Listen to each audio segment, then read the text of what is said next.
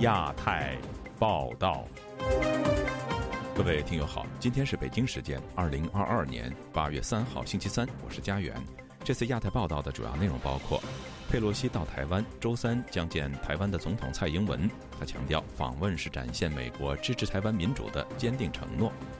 中国外交部以五个严重表达强烈抗议，还说美国行政部门有责任阻止佩洛西访台。拜登能这么做吗？中国在环台湾岛周边海域举行六场军演，台湾的国防部谴责中国破坏区域和平稳定，台海危机会重演吗？佩洛西效应，英国国会下议院也传出要计划组团访问台湾。接下来就请听这次节目的详细内容。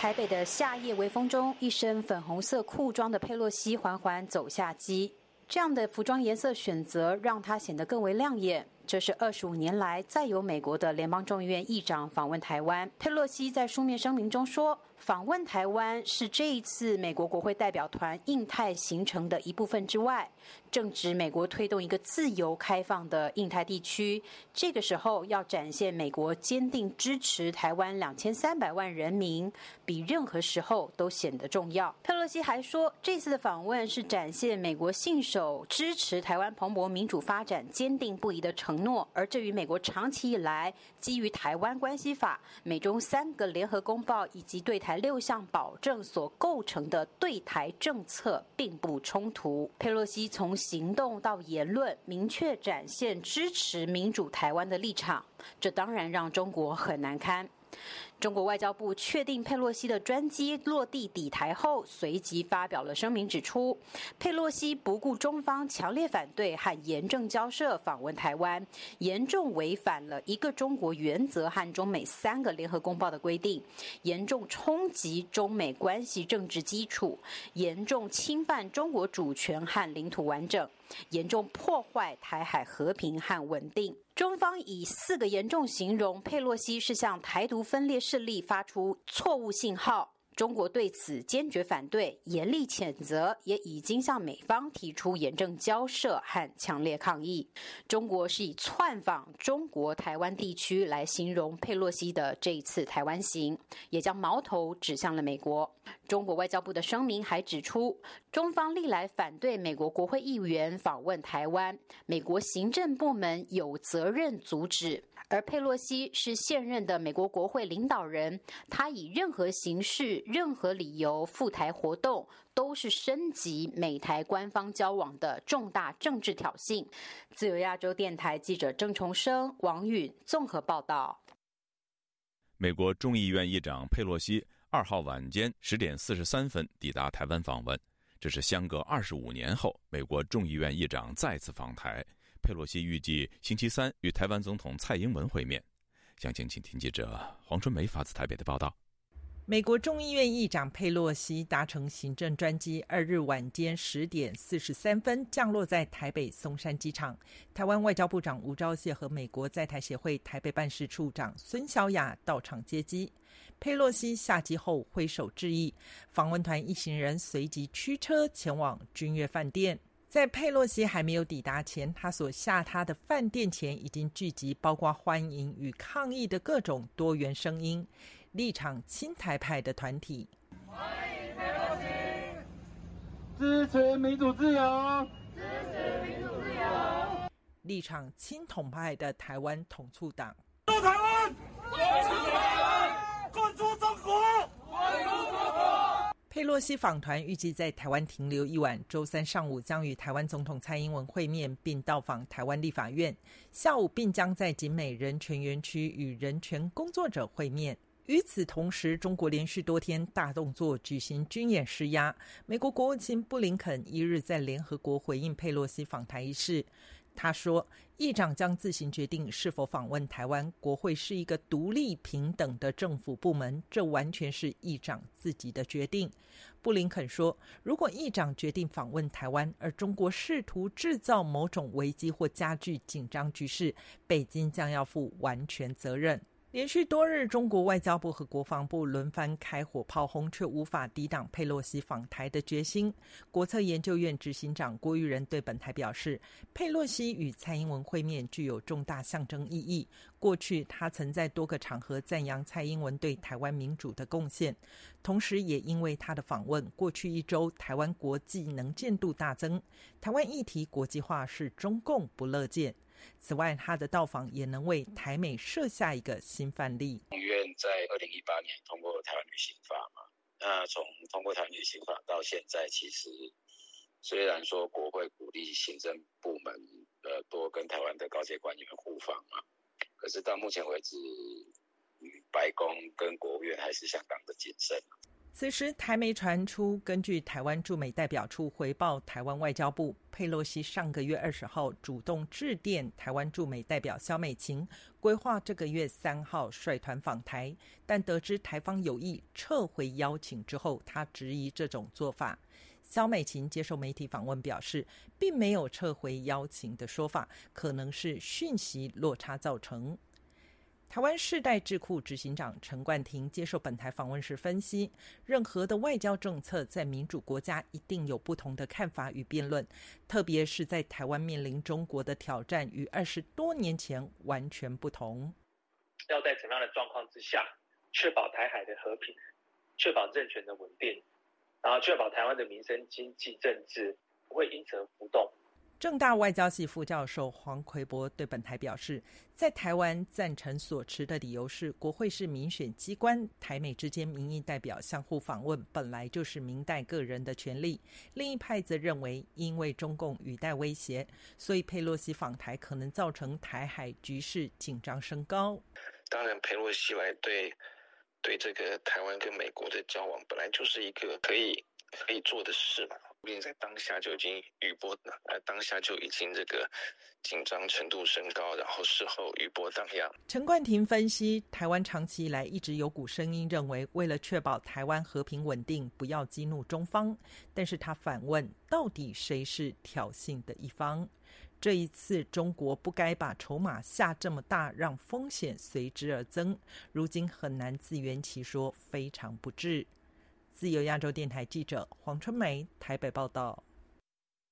针对美国众议院议长佩洛西访台一事，中国外交部发表声明，批评美方违反承诺的外交政策，甚至要求行政部门有责任阻止议员访台。美国则是重申，在三权分立的原则下，佩洛西访台是他自身考量而做出的决定。以下是记者陈品杰的报道。佩洛西搭乘的行政专机刚落于台北松山机场。中国外交部在官网上随即发表声明谴责，以五个严重表达强烈抗议，并批评佩洛西访台是违反一个中国原则和中美三个联合公报规定。除此之外，声明还说，美国行政部门应该阻止议长访台。声明写道：“我请同事代读。美国国会作为美国政府的组成部分，理应严格遵守美国政府的一个中国政策，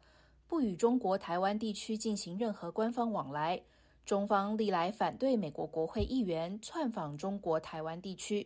美国行政部门有责任予以阻止。中国外交部发言人华春莹也是同一个口径，在二日下午的例行记者会上就批评美国政府行政、立法、司法机构都应该遵循一中原则。他说：“美国国会作为美国政府的组成部分，理应严格遵守美国政府承认和承诺的外交政策。”美国众议长作为美国政府的三号人物，乘坐美国军机窜访台湾地区，绝不是什么非官方行为。在佩洛西访台的前一天，中国人民大学两岸关系研究中心主任王英金就在中国官媒《环球时报》上批评美国将三权分立作为挡箭牌，指拜登政府以无权干涉回应佩洛西访台是极其不负责任的做法。不过，长期关注美台关系的美国台湾观测站共同编辑李可欣在接受本台采访时就强调，美国行政与国会是平等机构，有自己的政策立场以及优先顺序，互相不能指挥。李可欣说：“今天北京或是中国他们的外交部去施压拜登，要求拜登去施压 Pelosi，其实这个是没有用的。”因为美国的行政部门跟立法部门是两个平行单位，多美国的立法，甚至是拜登他要去很努力的去说服他们自家的党员，然后才能让你的立法去通过的。这个并不是党是什么方向就可以要求底下的人去往同样的方向走的。事实上，美国政府曾就佩洛西访台一事多次强调三权分立的精神，以及重申国会是独立于行政体系外的平等机构。而美国国安会发言人科比也在一日的记者会上表示，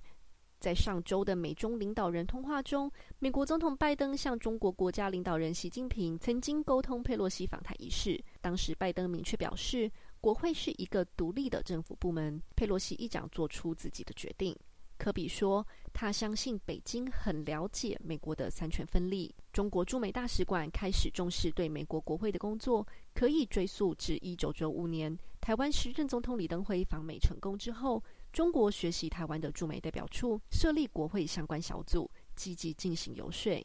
查阅中国驻美大使馆官网，其中有国会和地方事务处，专责与国会及地方政府沟通，其职责与专门负责与美国政府沟通的窗口划分开来。美国圣托马斯大学国际研究与当代语言学系系主任叶耀元就表示。美国致力于三权分立精神，但是传统儒家文化圈都有着权威者能够掌控一切的迷思，即使在制度上双方是八竿子打不着。组织制度上面他们是没有关系的，但是他可以去透过个人影响力或透过他的职位的影响力，好像似乎去改变这个行政机关的行为。中国在讲的是这个东西，这个东西其实理论上是不好的。美国已经强烈的想要避免掉这种。透过自己权威或通过自己人际关系，刻意去影响各部会作为的。拜登跟 Pelosi 他们可以沟通，他们可以协调，但不代表谁要听谁的。但是中国就会觉得，虽然如此，中国外交部仍旧对佩洛西访台一事积极放话。中国外交部长王毅不仅批评美国在台湾问题上背信弃义，与十四亿中国人民为敌，绝不会有好下场。中国外交部也表示，王毅在接下来的东亚合作系列外长会议上没有会晤布林肯的计划。被外界解读是为佩洛西访台一事表达不满。自由亚洲电台记者陈品杰华盛顿报道：中国以实弹射击及封锁部分海域回应佩洛西访台。本周一晚，中国东部战区微博账号发布题为“严阵以待，听令而战”的视频，被认为是对佩洛西访台的最新警告。星期二，中国海事局发布航行警告，南海、渤海部分水域进行实弹射击，禁止船只驶入。厦门航空航班也实施管制措施，不过有学者分析，中国的反制措施十分有限。请听记者古婷的报道：美国众议院议长佩洛西访问台湾，遭到中国政府的强烈反对。网传消息称，北京方面要求军方等相关部门对佩洛西一行亚洲之行期间保持威慑力。本周一晚。解放军东部战区微博视频号发布题为“严阵以待，听令而战”的视频。在视频画面中，解放军通过展示各种武器，宣誓将时刻准备战斗，埋葬一切来犯之敌。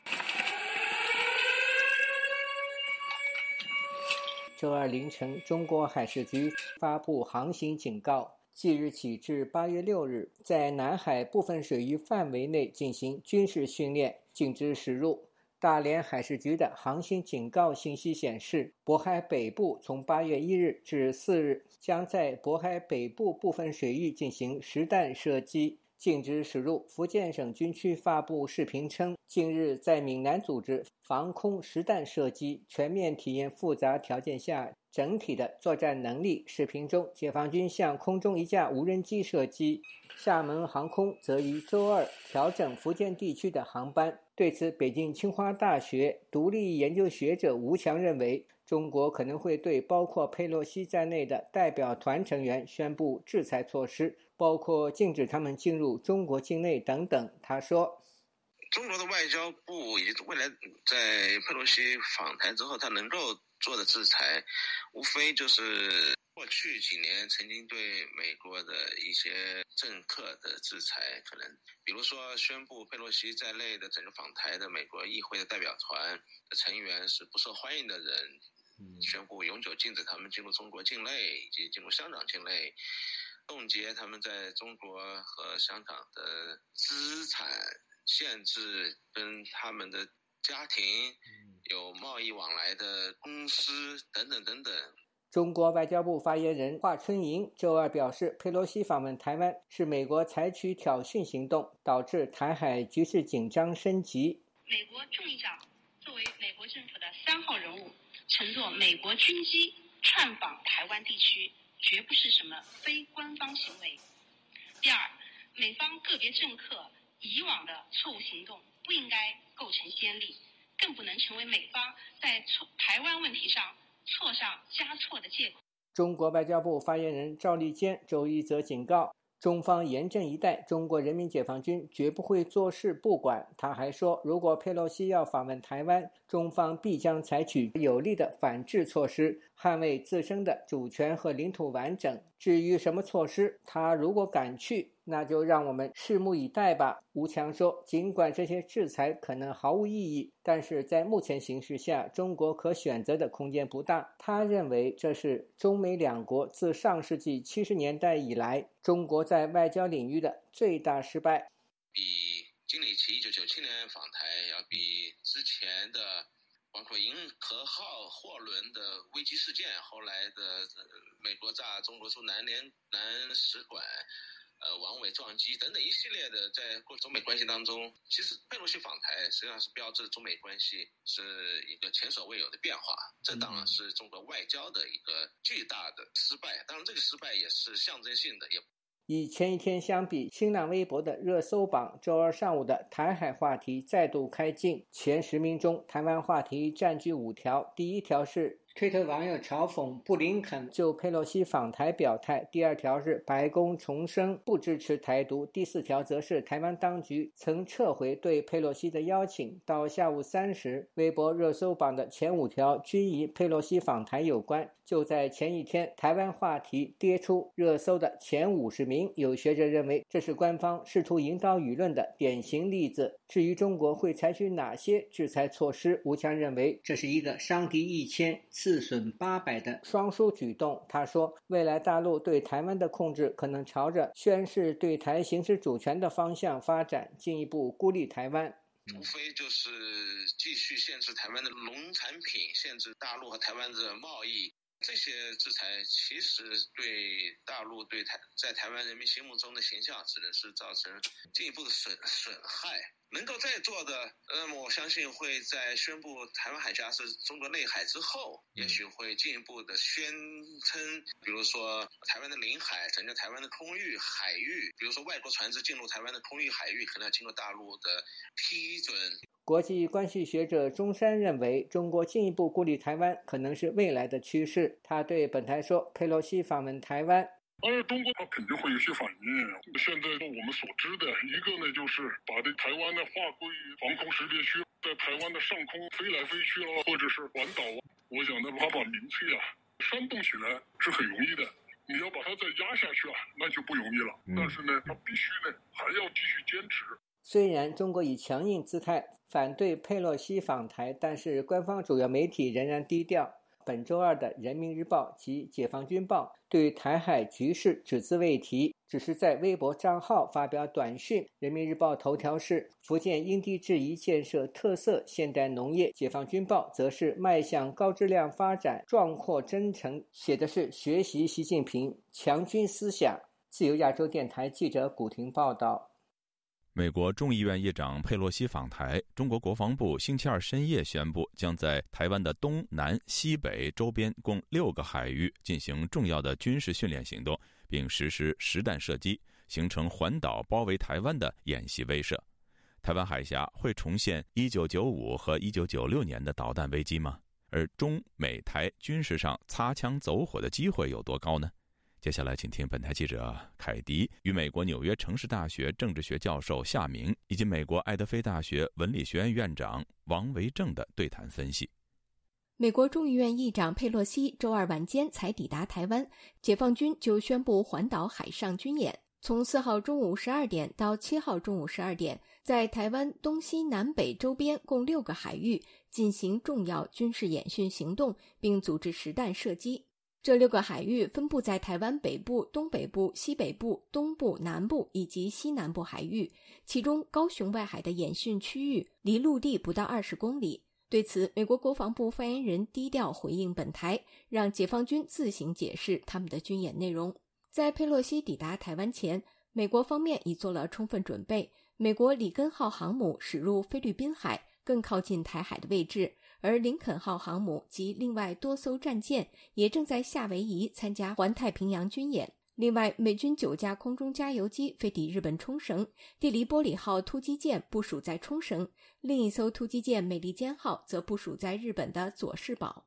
台湾方面也做了相关部署。七月三十一号晚间，罕见增派了八架幻象两千战机进驻台东，并增加海鸥救护机数量，监控佩洛西专机空中区域动态。八月一号和二号，针对解放军军机侵扰台湾西南空域。台湾也有战机挂弹升空，澎湖港也有军舰出港。那么，首先我想请教王维正教授，对解放军方面最新的这项军演宣布，你是怎么看的？您刚刚提到那个呃东部战区所发布的这些新闻的话，就是中中国先前警告过说有一些这一系列的行动的作为哈。那这样做的话，当然是显示显示出中共对这些事情的不悦。但是对于呃，基本上来讲，就是说这个局势的话，并没有太大改变。在这个中美台三边关系中间的话，现在很明显的是中国是呃破坏呃区域和平稳定，而且这个改变现状的始作俑者。那这个事情的话，对于增进啊台海两岸之间的关系。增进那个中美的关系，它不会有什么太大的帮助，而且可以让世人更看清楚这个中国的咄咄逼人的态度。所以，您认为这就是中国事先所说的采取反制行动的一部分，是吗？这其中的一环，而未必还是未未必就是最后，因为他因为他那时候刚才刚开始讲说讲的很含糊嘛，就是说他要让你去，他要让你去猜，他让你去猜的时候就能够达到这个正则的一个目标。那么现在的话，他可以。就是说，他可以试试看，比如说，他可以试试看这个飞弹穿越台湾的领空，然后到达这个台呃台海的这个东岸。过去比较像一九九五年的那个台海危机跟这次台海危机最大的差别，那时候的话就是在基隆跟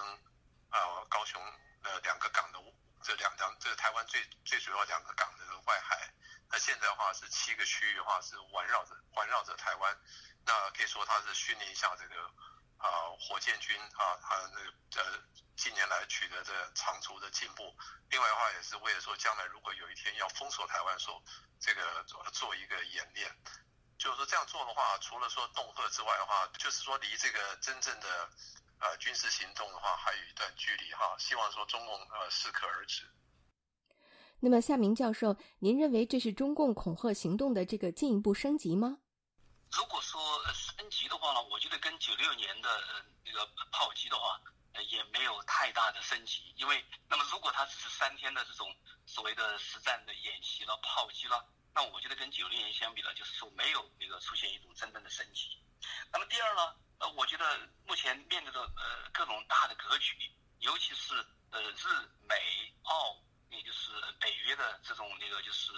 还有印太战略的更进一步的这个。整合了，那我觉得中国这种做法呢，那么只会使得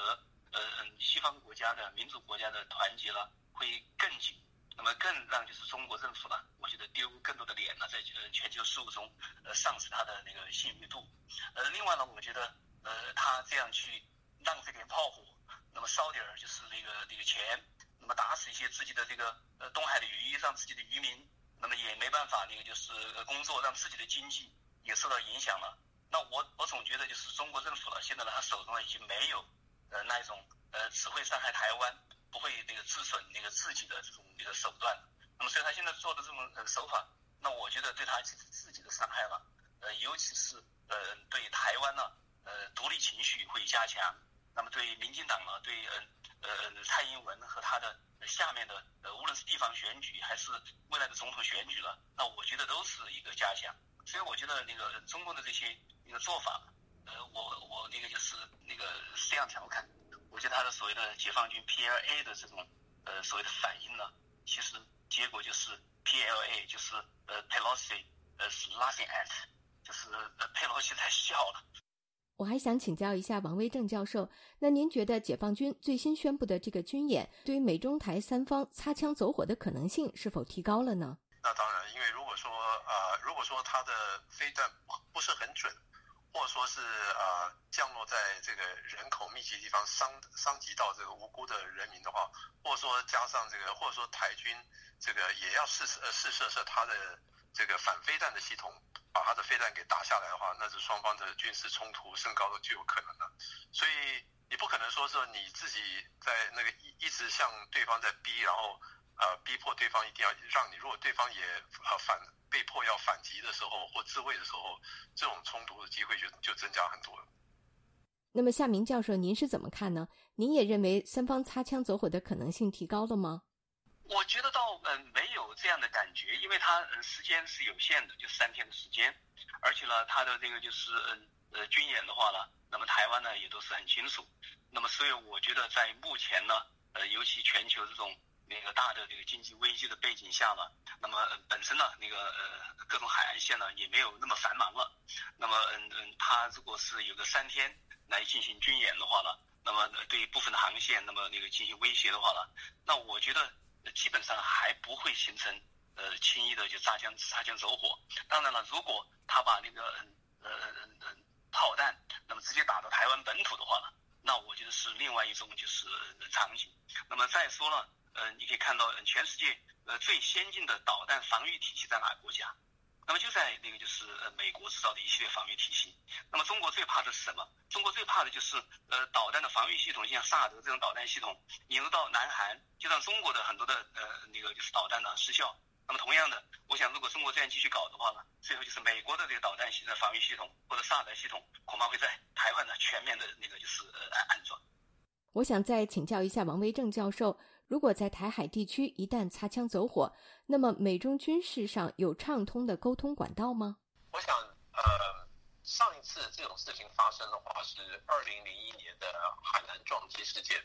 这个危机处理的时候就发现说，中国呃军呃中国方面的话不愿意接起电话来，或者说用这个东西的话来作为一个谈判的一个筹码。那这个话是其实是很危险的事情，因为。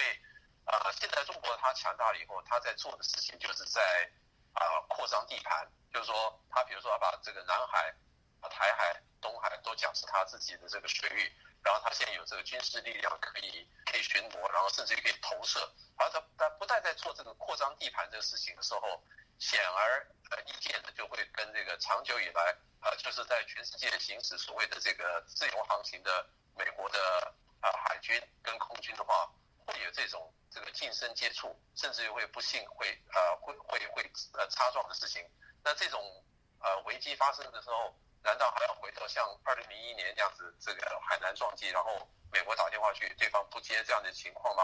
我相信呃中方应该好好想一下，就是说这个到危机的时候啊，去不接电话的话，绝对不是一个沟通的一个方法。两大这个军队的话，应该要保持这个制度性的。啊，定这个定期的一个沟通哈，哪怕是啊把就是把这个在公海上啊定出一些这个基本的规则，然后他们行动的时候啊这个双那个双方碰撞机会比较小。我觉得这个都是一个可以平常沟通，然后建立起一些互信的方法。现在两边的互信实在是太低了，这种误闯甚至于有呃意外情形就会发生。那我是对于说双中美双军方双方的这个沟通管道。经过那么久还没有建立起来的话，是呃颇为担心的。嗯，好的，非常感谢王维正教授和夏明教授的分析。刚才是本台记者凯迪与美国纽约城市大学政治学教授夏明以及美国爱德菲大学文理学院院长王维正针对台湾的最新局势所做的分析对谈。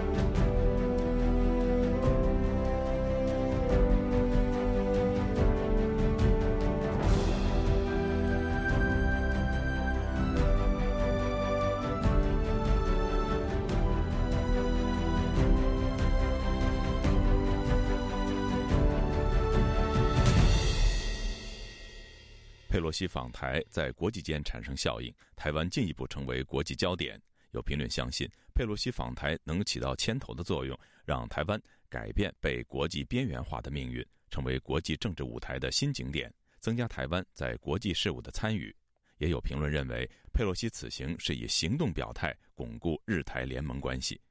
以下是记者陈子飞的报道。美国众议院议长佩洛西访问台湾的行程，也引发了国际知名政治领袖和人物提出访台的计划。除了早前有媒体报道，美国前国务卿蓬佩奥计划九月再到台湾访问之外，根据英国汇报的报道，英国国会下议院外交事务委员会也有计划在今年之内可能派团访问台湾。报道引说消息人士表示，英国下议院的外委会原定在今年初派团到台湾访问，以表示对台湾的支持，但因为其中一名代表确诊而延迟。台湾政治大学国际关系研究中心研究员宋国成表示。以往台湾因为中国因素，在国际政治舞台上一直被边缘化，国际社会对台湾问题不太重视。但这一次佩洛西访台，中方的反应让国际社会意识到台湾的重要性，也大大提高了国际对台湾的关注。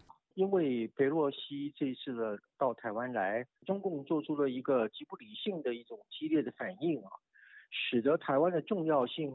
大大的被世界上所认知到啊，所以以前安倍有讲说什么台湾有事就是日本有事啊，可是现在大家都慢慢的发觉，呃，台湾有事其实是世界是有事的，会使得台湾从过去一种呃很边缘化、国际孤儿的角色呢。变成了是国际社会一种络绎不绝的一个政治景点。最重要就是台湾的能见度和它的重要性被世界广泛的认识到了。宋国成认为，这次佩洛西访台对台湾来说也有不小乐观和正面的影响，估计台湾在国际的参与度也会提高，是可以去乐观的来期待的。佩洛西这次的来访呢，是具有一种带领国际风向的作用。全世界任何的国家，特别是民主的国家，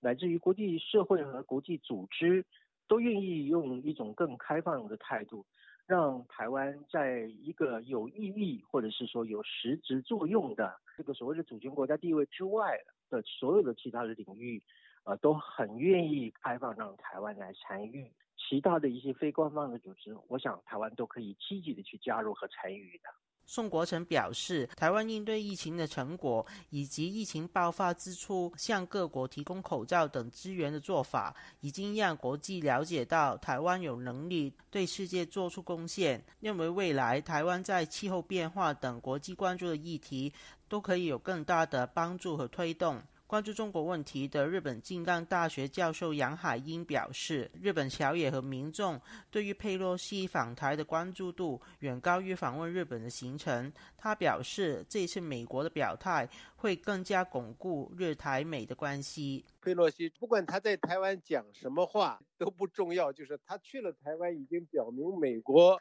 要和台湾站在一起。所以这样呢，日本呢也会基于这个基础。决定他的这个和美国的关系，佩洛西的这次台湾访问，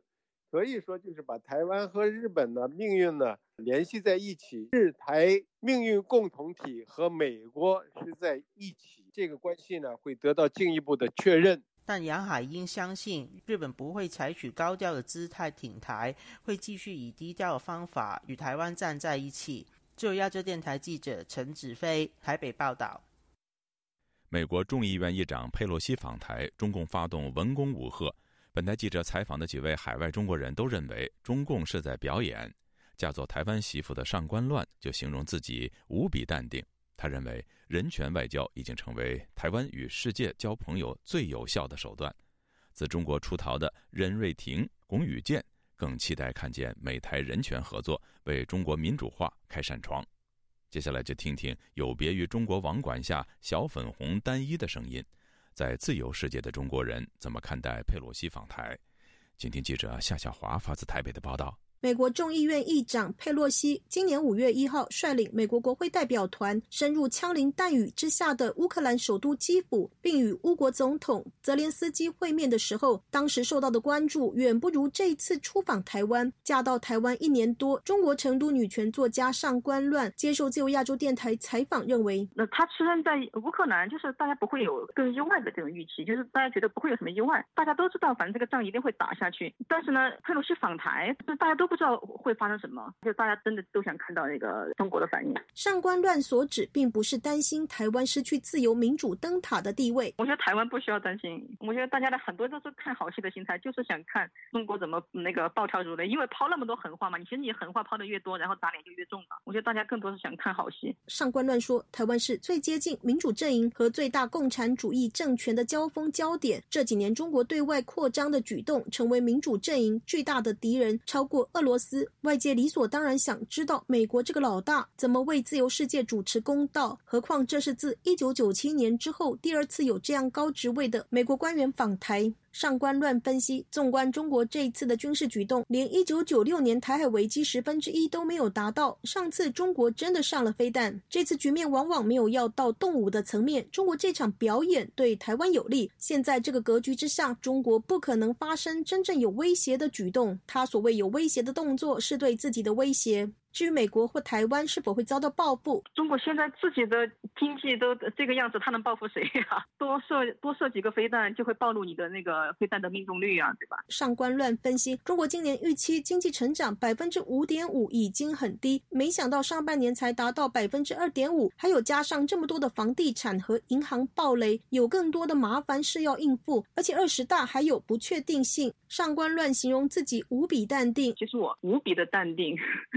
不管是佩洛西，就是哪怕是拜登来了，其实台湾人也也也应该如此的淡定。他观察二战之后中美台三方历史经验，美中关系越好的时候，台湾越危险；美中关系越不好的时候，台湾越安全。他还说，七十多年来，台湾的命运一直不是由台湾决定，中国放狠话放上天了，也不会构成真正的威胁。佩洛西访台，他认为有可能是量变的过程，说明美国对中国政策立场并没有任何实质性的转变，彼此没有签订政治军军事的合作，对抗世界的格局也没有发生重大的转变。我也没有看到任何台湾人就说哦，这东西访台了，可能要打起来，我要卖房子，我一个都没看到。我看见我周围的人还是该买房子的买房子，该炒股的炒股，包括大陆也是。大陆今天因为佩洛西访台，A 股也大跌。我也看见周围的人也是在哦拼命的抄底，包括那些那些战狼大妈大爷们也在抄底，就是就是说明大家都其实心里都明白，这个就是一场表演，就是呃中国放狠话而已，雷声大雨点小。曾因为声援六四被判反革命罪送劳教两年，七年前跳机寻求台湾政治庇护的中国异议人士龚宇健接受自由亚洲电台采访也说，对爱台湾的国际友人来访，平常心就好，不需要太高调兴奋，也不用惶惶不可终日担心老共会打台湾。龚宇健认为，佩洛西访台给全世界这些追求自由民主的民众一个很大的一个一个信心，就是说中国这种独裁专制的国家的话，其实就是一个纸老虎嘛，仅仅只是打打嘴炮而已。对于佩洛西访台，远比乌克兰获得全世界聚焦，连土耳其、以色列都表明很重视。龚宇健认为，最大的工程就要归功于中国。中国从外交部、国防部、国台办、小本红发动“战狼外交”，中国特色。是中共亲自把它炒热了，变成非常受到瞩目的国际事件。曾经被中国打压的秋雨教会教友成功出逃台湾后，一家人转赴美国的任瑞婷具有美中台三地的生活经验。他接受自由亚洲电台采访也提到，专制跟民主有很大的不同。美国三权分立，佩洛西虽然排美国第三顺位总统，但是拜登也管不了他，党也拦不住他去台湾。任瑞婷说：“可是中国人没有办法理解这一点，所以就有一种很奇怪的，就是说，好像佩洛西这次去台湾是是。”美国总体的一个表态，或者是怎么样？嗯，我我是觉得，虽然说现在美国大家的情绪就是说，我们不要，我们真的是要对中国采取一个很强硬的态度，但是呢，我不觉得像是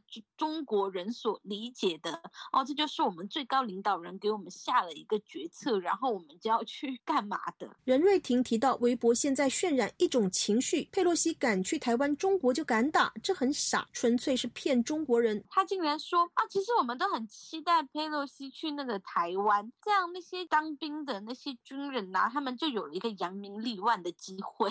你真的觉得你的军队敢打？你真的觉得他们不是去送死吗？干嘛把话说这么轻易？冲在前线，哎，当炮灰的又不是你。任瑞婷指出，中国强硬造势是做给中国人看的，蛮开心。美国主流声音支持佩洛西访台，也是对台湾的支持。从中国移居台湾的网络观察者佐拉接受自由亚洲电台采访，认为佩洛西访台也是增加台湾国际能见度有效的尝试。当前国际两大冲突事件——乌俄战争、台海局势，大家都关心中国到底是要像俄罗斯一样去入侵它旁边的一个国家呢，还是会表现的克制一点？这里面也充满很多不确定性。至于为何中共如此惧怕佩洛西访台，佐拉说：“可能一九九七年那次。”一讲过来的话，是中国还是处于一个改革开放的阶段，但是现在中国又又处于改革开放基本上快要结束，并且又重新进入另外一次文化大革命的阶段，所以中国的这种民意或者是舆论环境表现得非常的极端，所以他对台湾的这个这个敌意就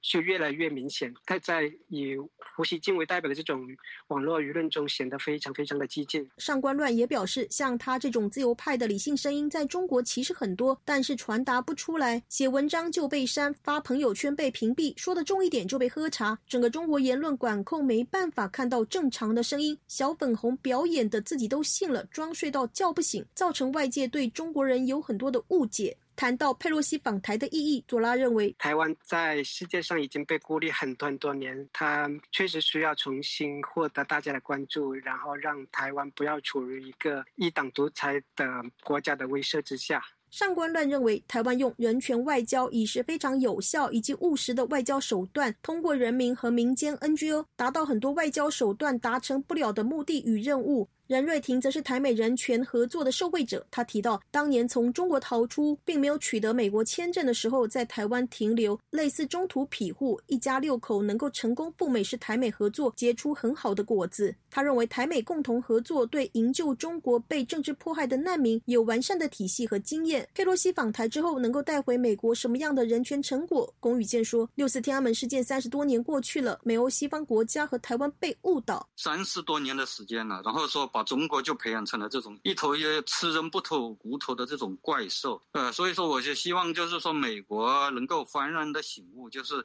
看清楚中国的这种邪恶的本质，民主跟专制的这种对决的话是不可避免的，一定会到来。就是说希望美国能够对于中国的话正直一点，就是要强硬一点；对于这种世界上任何的这种民主自由的这种国家，美国要进行一种毫无保留的支持。旅美中国人权。律师滕彪指出，中国经常宣传搞不成民主跟中国自己特殊文化传统有关，台湾恰恰是最有力的反驳。台湾和美国应该一起向中国施加压力，促成中国的民主转型。自由亚洲电台记者夏小花台北报道。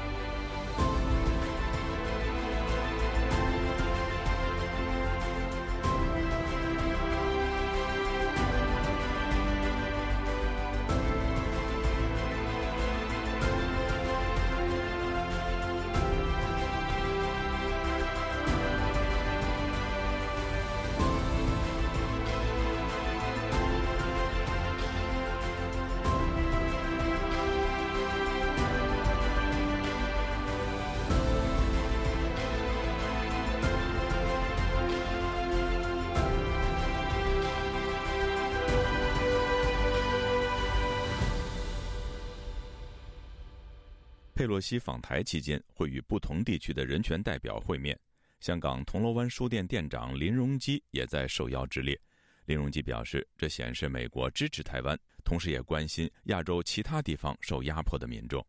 在台港人组织认为，香港和台湾同舟共济，希望在台港人能将守护香港精神带到台湾。也有在台港人表示，台湾人无惧威胁、如常生活的态度值得港人学习。请听记者陈子飞的报道。美国众议院议长佩洛西访问台湾只有两天。据了解，他在台湾期间已经安排与在台湾不同地区的七名人权代表见面。铜锣湾书店店长林荣基是其中一人。各名代表除了有三分钟时间向佩洛西表达意见之外，也会一同参与大约一个小时的讨论环节。林荣基对本台表示，佩洛西访问台湾，在紧密的行程中仍然与不同的人权代表见面。反映人权问题不受地域限制，他支持台湾，同样也关心香港等被压迫的一群。第一个表态了，他不管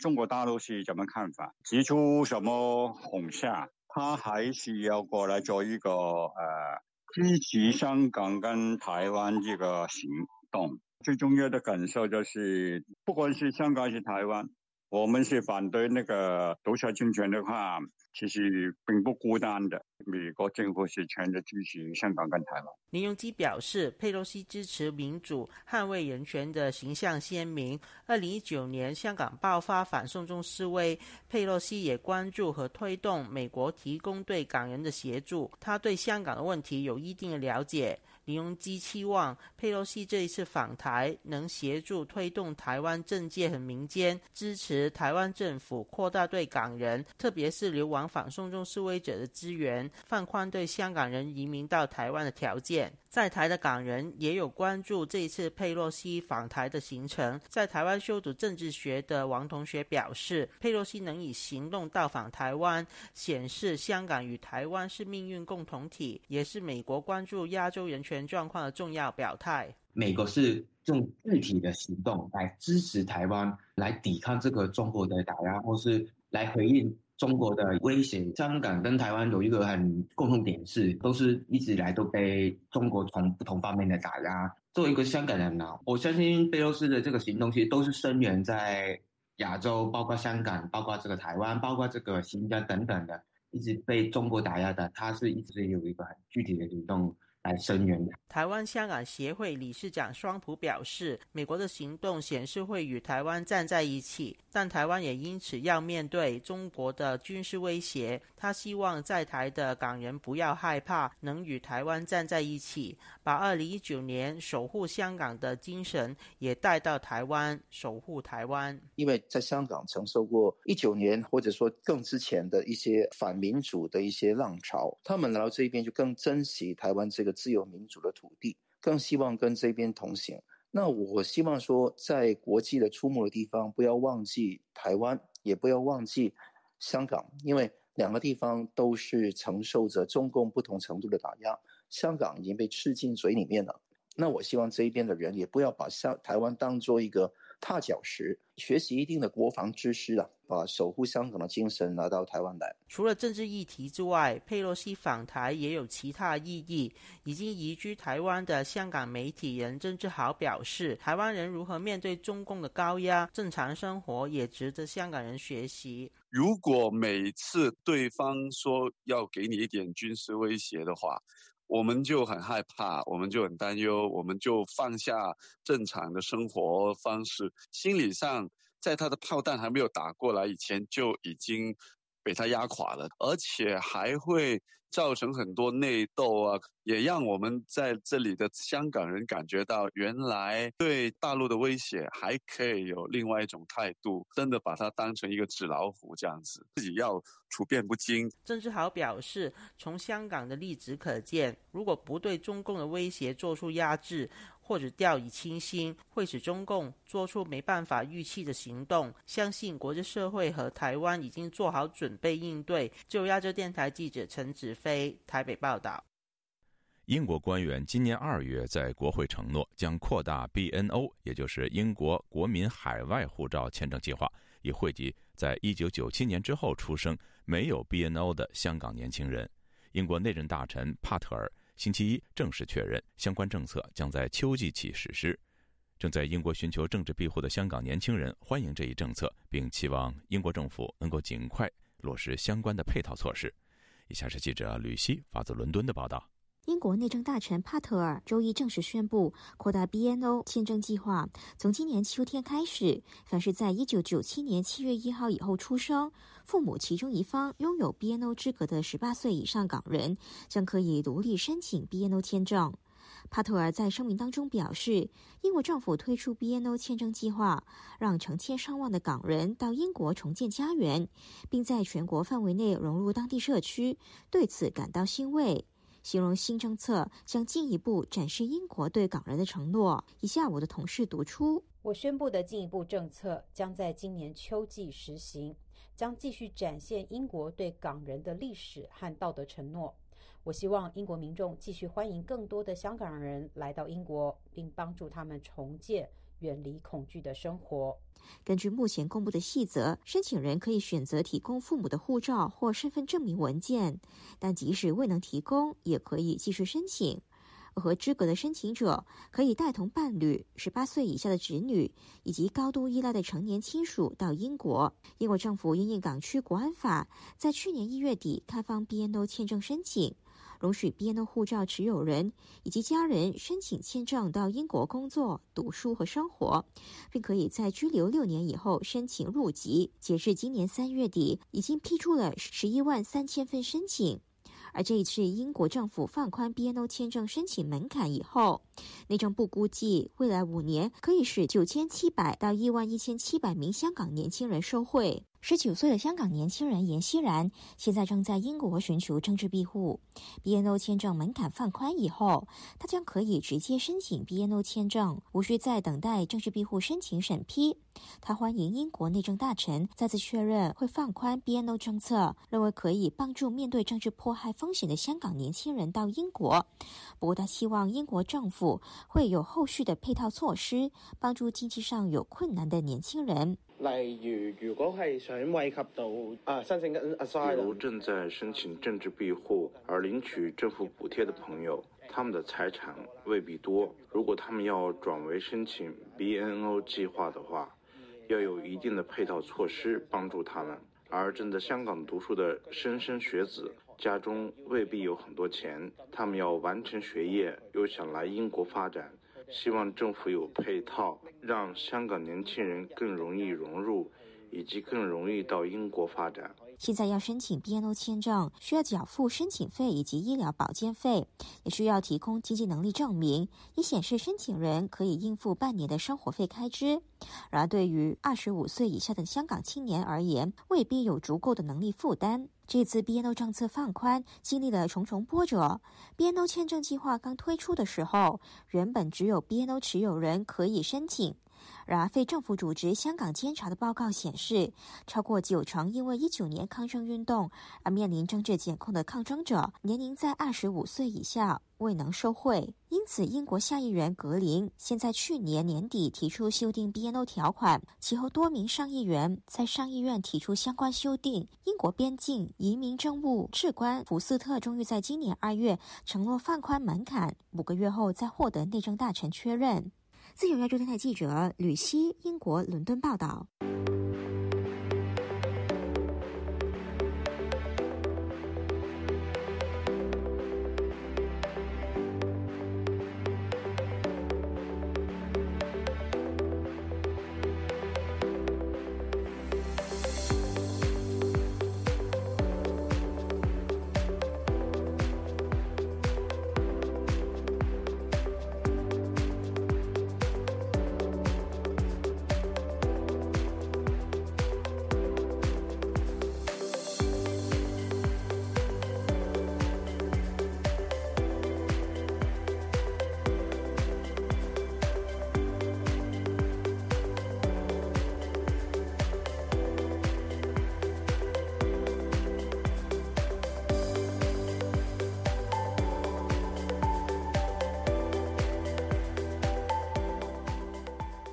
朋友，接下来我们再关注几条其他方面的消息。美国众议院议长佩洛西星期二晚间抵达台湾访问，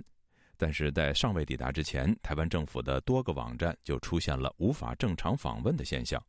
据台湾联合报报道，台湾总统府发言人对外表示，当天下午五点十五分左右，总统府官网遭到境外恶意攻击，攻击量是平日的二百倍，官网一度无法正常访问。经处理后，官网在二十分钟内恢复了正常运作。这位发言人还表示，面对境外势力持续的复合式资讯作战，台湾政府会竭力维护通讯安全和关键基础设施的稳定运作。